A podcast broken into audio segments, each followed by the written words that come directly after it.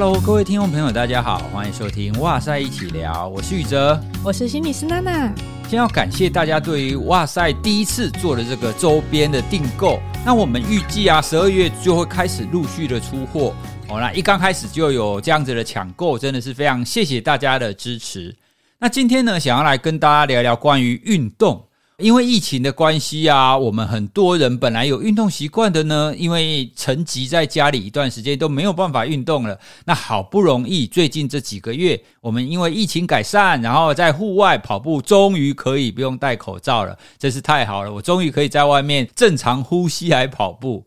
那大家都回复你原本运动习惯了吗？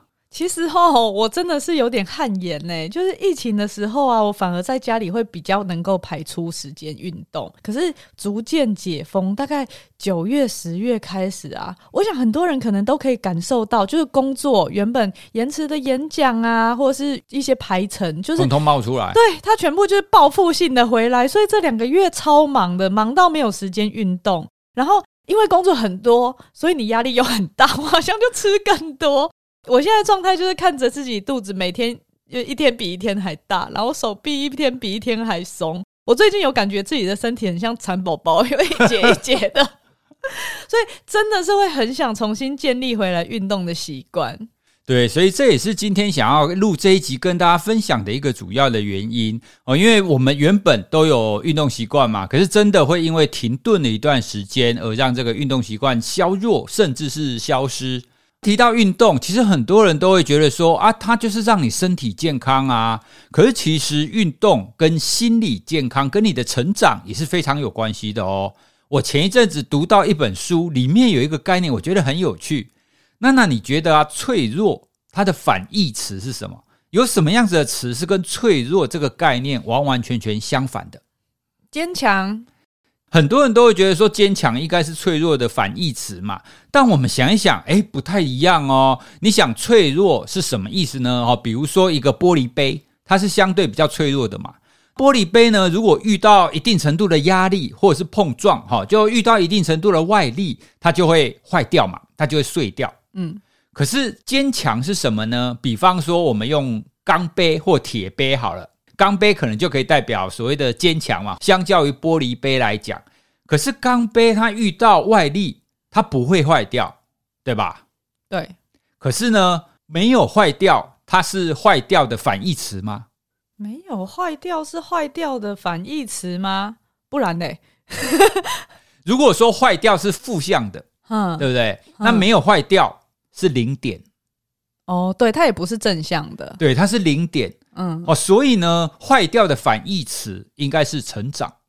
哦，对，这个是我读的那一本书当中，我觉得很有趣的。那个作者他就觉得说，哎，不对，我们完完全全没有一个脆弱的反义词，所以他自己就叫反脆弱。反脆弱这个概念呢，他讲的就是说，当我们面临到一定程度的外力或者是压力的时候，你不仅不会坏掉，你还会成长。在谈这个反脆弱的概念啊，就可以延伸到我们生活当中非常多的地方。那我就发现，其实我们的身体就是一个反脆弱的有机体。你有没有发现？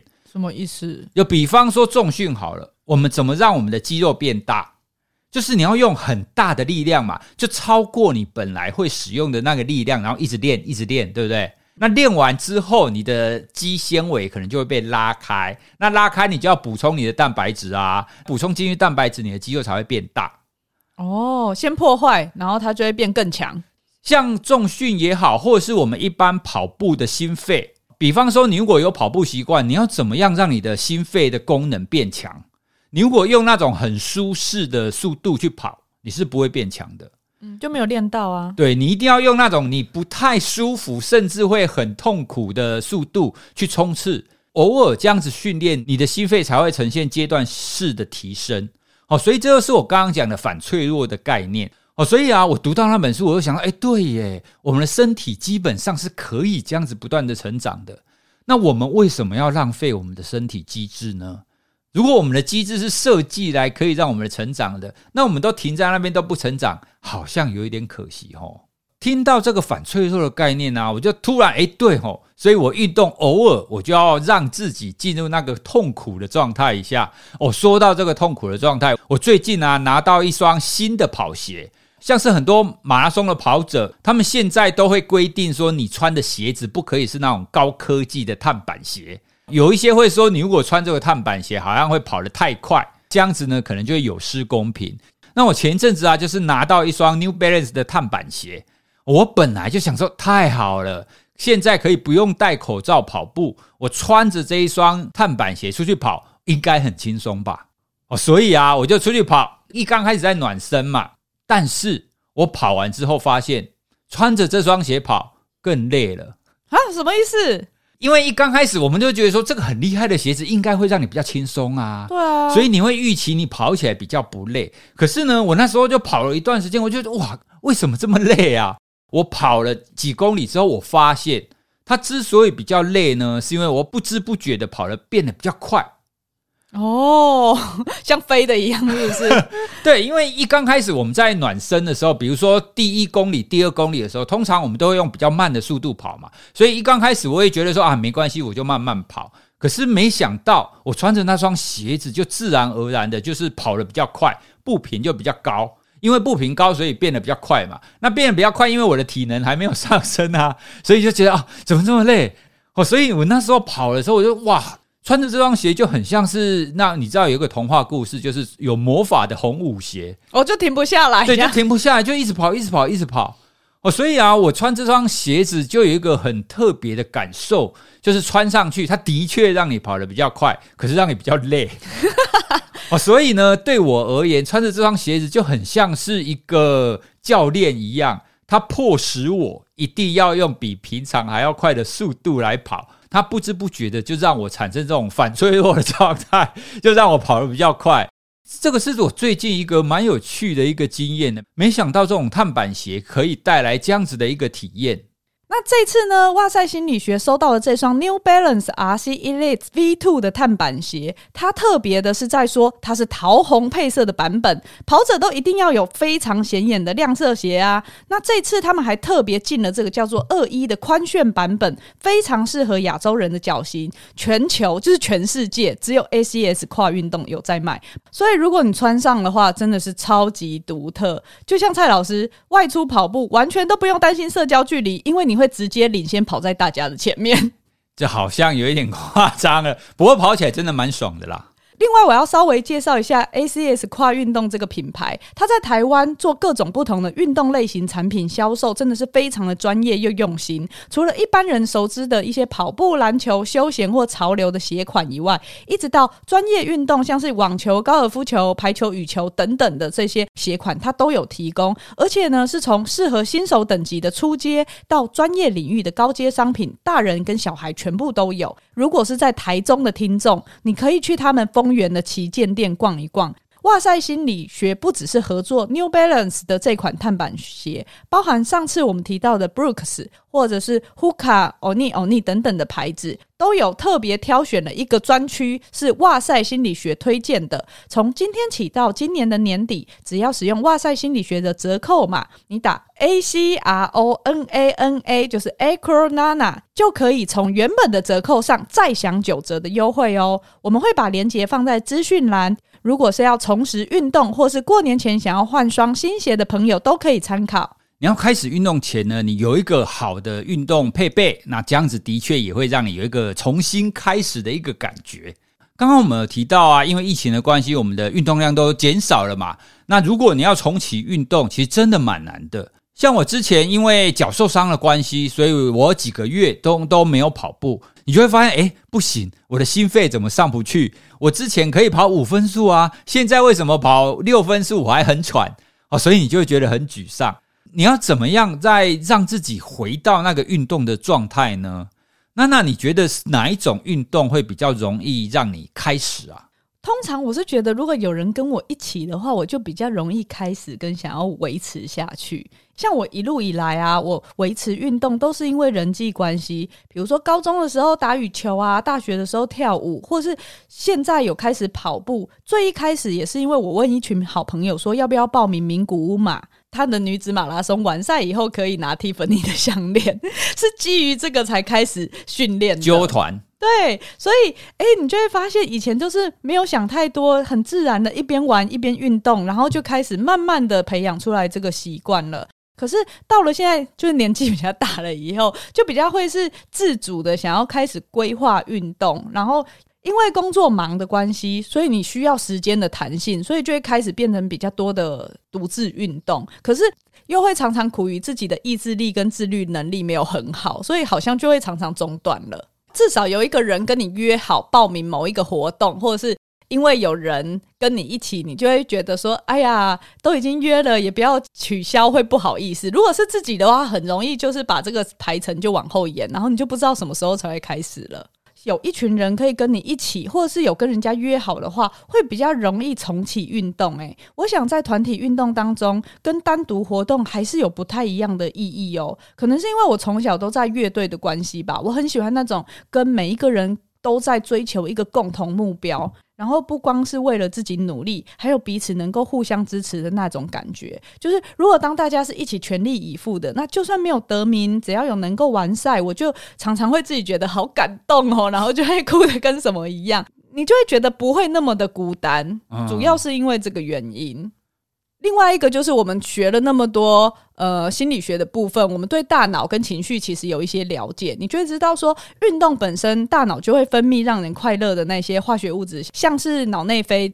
可是你也会知道，如果跟别人是共同合作的，也会启动跟奖励有关的大脑区域，像是释放出多巴胺啊、血清素，跟人跟人之间连接的这个催产素等等的。所以，如果能够把运动的愉悦感跟合作的这个愉悦感是结合在一起的，那你就会发现，诶，这个快乐它除了运动本身带来的以外，还有了社交的乐趣，像是分享、玩乐、合作和建立关系等等的。这个，如果你能够让它加成在一起的话，它就可以形成一个正向的循环。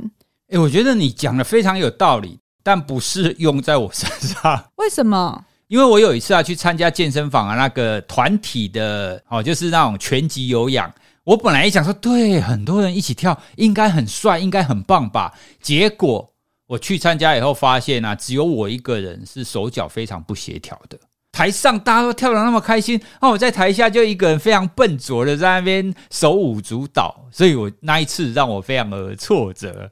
可能也是因为我自己的个性的关系啦，我反而比较适合是自己一个人的运动，一直以来都比较喜欢自己活动嘛，哦，所以我觉得哦，我要揪人好麻烦哦。你要重启运动，对我来讲比较简单的方法就是我一个人，我可以选择什么时候要去做，那要做多久，要做什么样子的运动。如果你揪团跑步，你可能就要跟人家讲好，说什么时候要去哪哪个地点。那时间跟地点，有的时候你还要跟别人协调，我自己就会觉得有一点麻烦。所以我觉得我自己重启运动最好的方法就是我独自去运动哦，跟你刚刚讲的刚好是完全不一样的哦，因为这样子我可以比较可以掌控什么时候要进行。还有另外一个啊，我觉得自己运动也会有自己运动的乐趣，诶。那个乐趣就是你在运动当中，你会体验到那种正念的感觉。以前有去跟教练在练习的时候，那教练通常都会叫你深蹲，然后叫你做各种动作，做各种动作到后面，觉得你的动作就会变歪了。那个时候，你的注意力就会不自觉的就放在你的动作上，放在诶，我的力量有没有偏了，姿势有没有正确，从这样子去感受你自己的动作。这样反而会让你在进行运动的时候获得另外一种乐趣哦。比方说，我最常做的跑步，其实跑步从一刚开始跑到跑了十分钟，跑了二十分钟之后，你的呼吸跟你身体的感觉是截然不同的诶。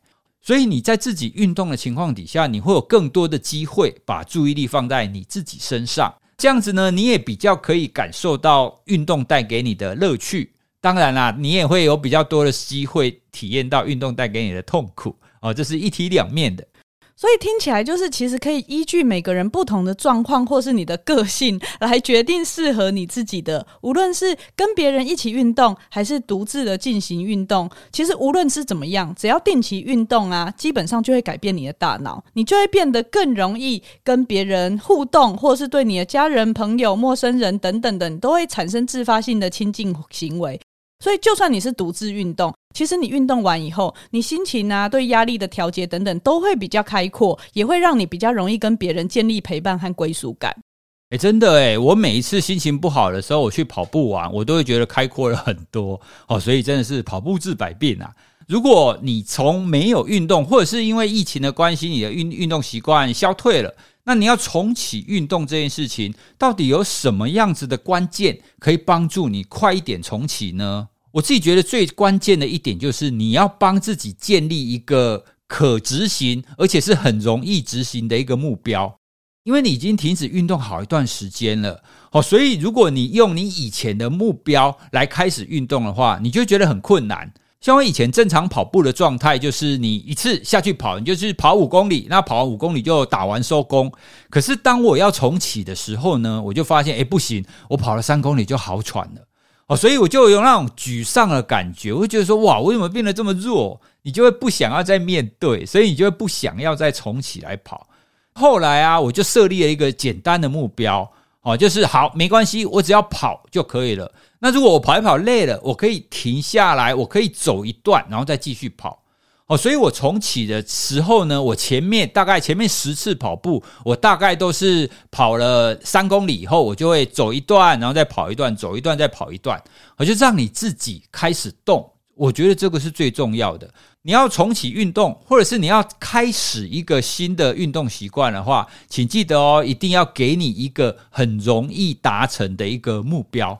虽然大家都会说你运动要三十分钟以上比较好，对啦，的确三十分钟以上比较好。但是呢，大家要记得，一刚开始的目标就是你要开始动哦，你要从不动变成动，这个静摩擦力你要突破，这一点才是最重要。第二个呢，我觉得很重要的也是你要开始去记录你自己运动或者是你自己白天活动的情况。因为我自己本身有在执行每天一万步嘛，哦，所以呢，我我是为了要不要打断每天一万步的这个记录，所以我会开始让白天的时候呢，你要增加这样子的活动量。后来啊，也因为疫情的关系，你没有办法出门嘛，可是你没有办法出门，你要你在家里你要怎么一万步呢？哦，所以我就开始学会，你要去做原地跑，就会有很多种不同形式的方式来促使你，为了要保持这个记录不要中断。所以我觉得记录这个魔力真的蛮特别的。它虽然没什么，一万步没没执行会怎么样啊？也不会怎么样。那你执行了会怎么样吗？也不会怎么样。但是心里爽，就会有有一种沉没成本的感觉。你会觉得说，哦，我现在已经连续一百多天了，我不希望中断掉。因为这样子想要维持记录的心态，你会让自己一直持续的保持这样子运动的习惯。另外一个呢，其实记录它是在帮助你觉察，就是让你知道说，哦，原来我哪一天有跑，哪一天没跑，我这个礼拜跑了多少。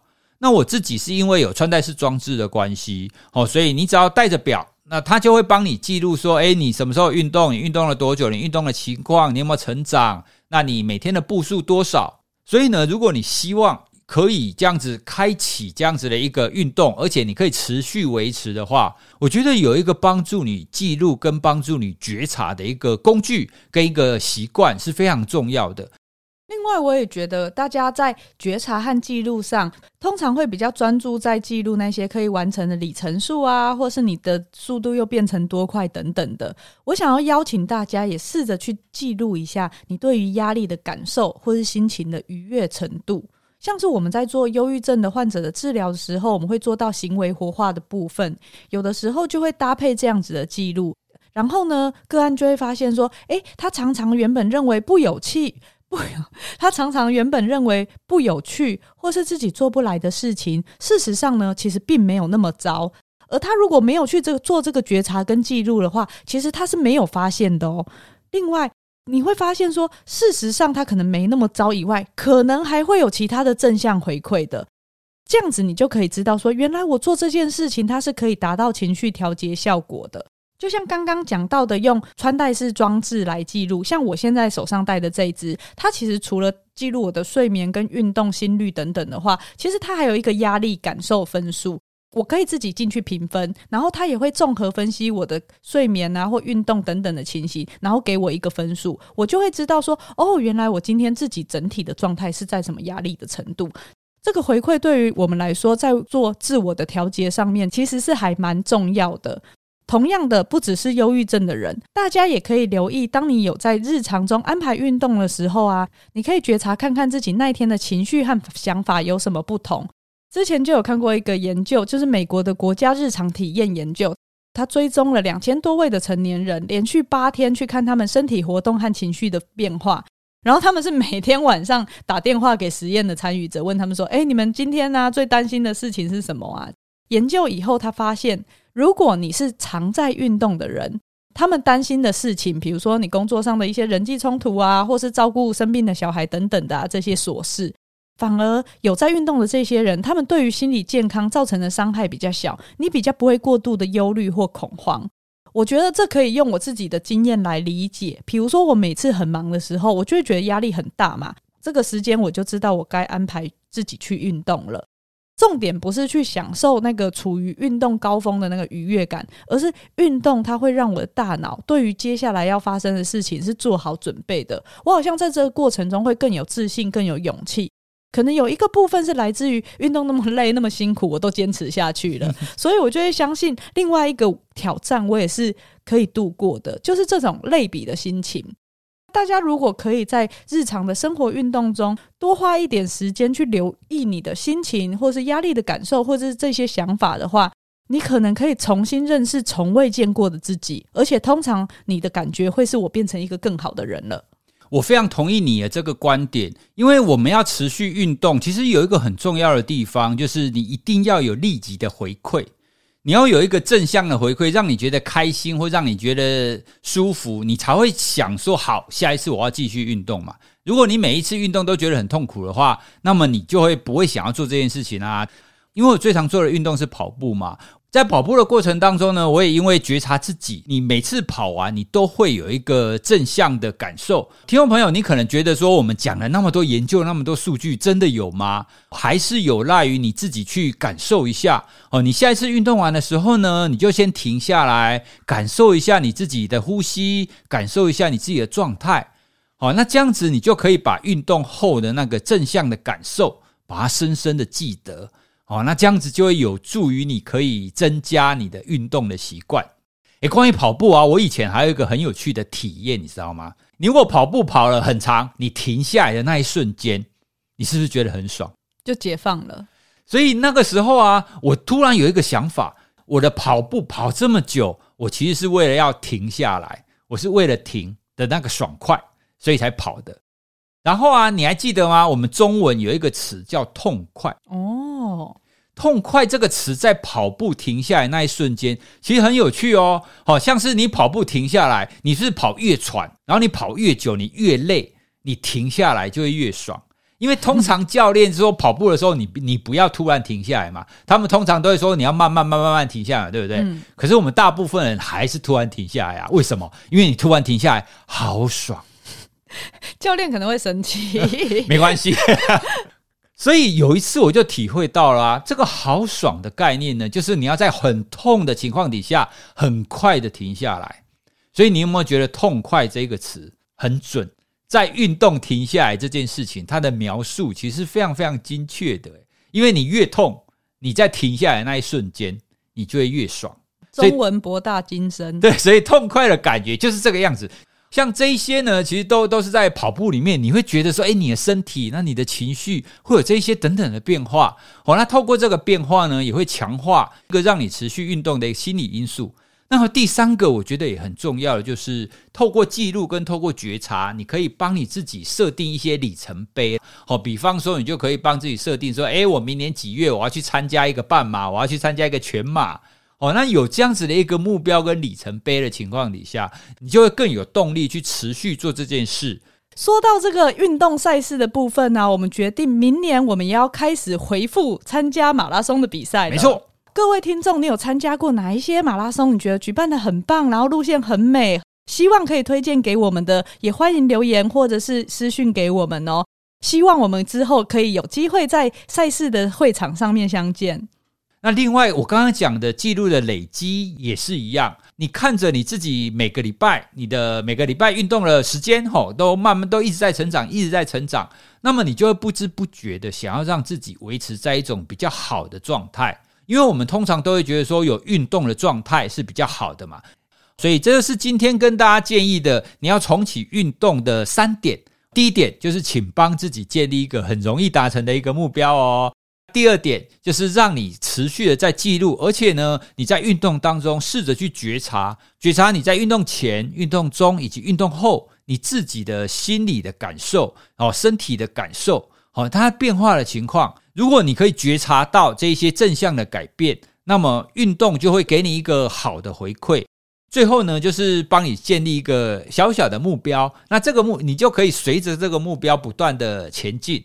那也希望大家可以借由这样子的一个机会，让你自己持续的有运动的习惯，因为真的有运动习惯对我们的心理健康真的是非常好的。而且第二个，有运动的习惯对你的睡眠也是非常好的哦。哦，在非常多的睡眠研究里面都发现。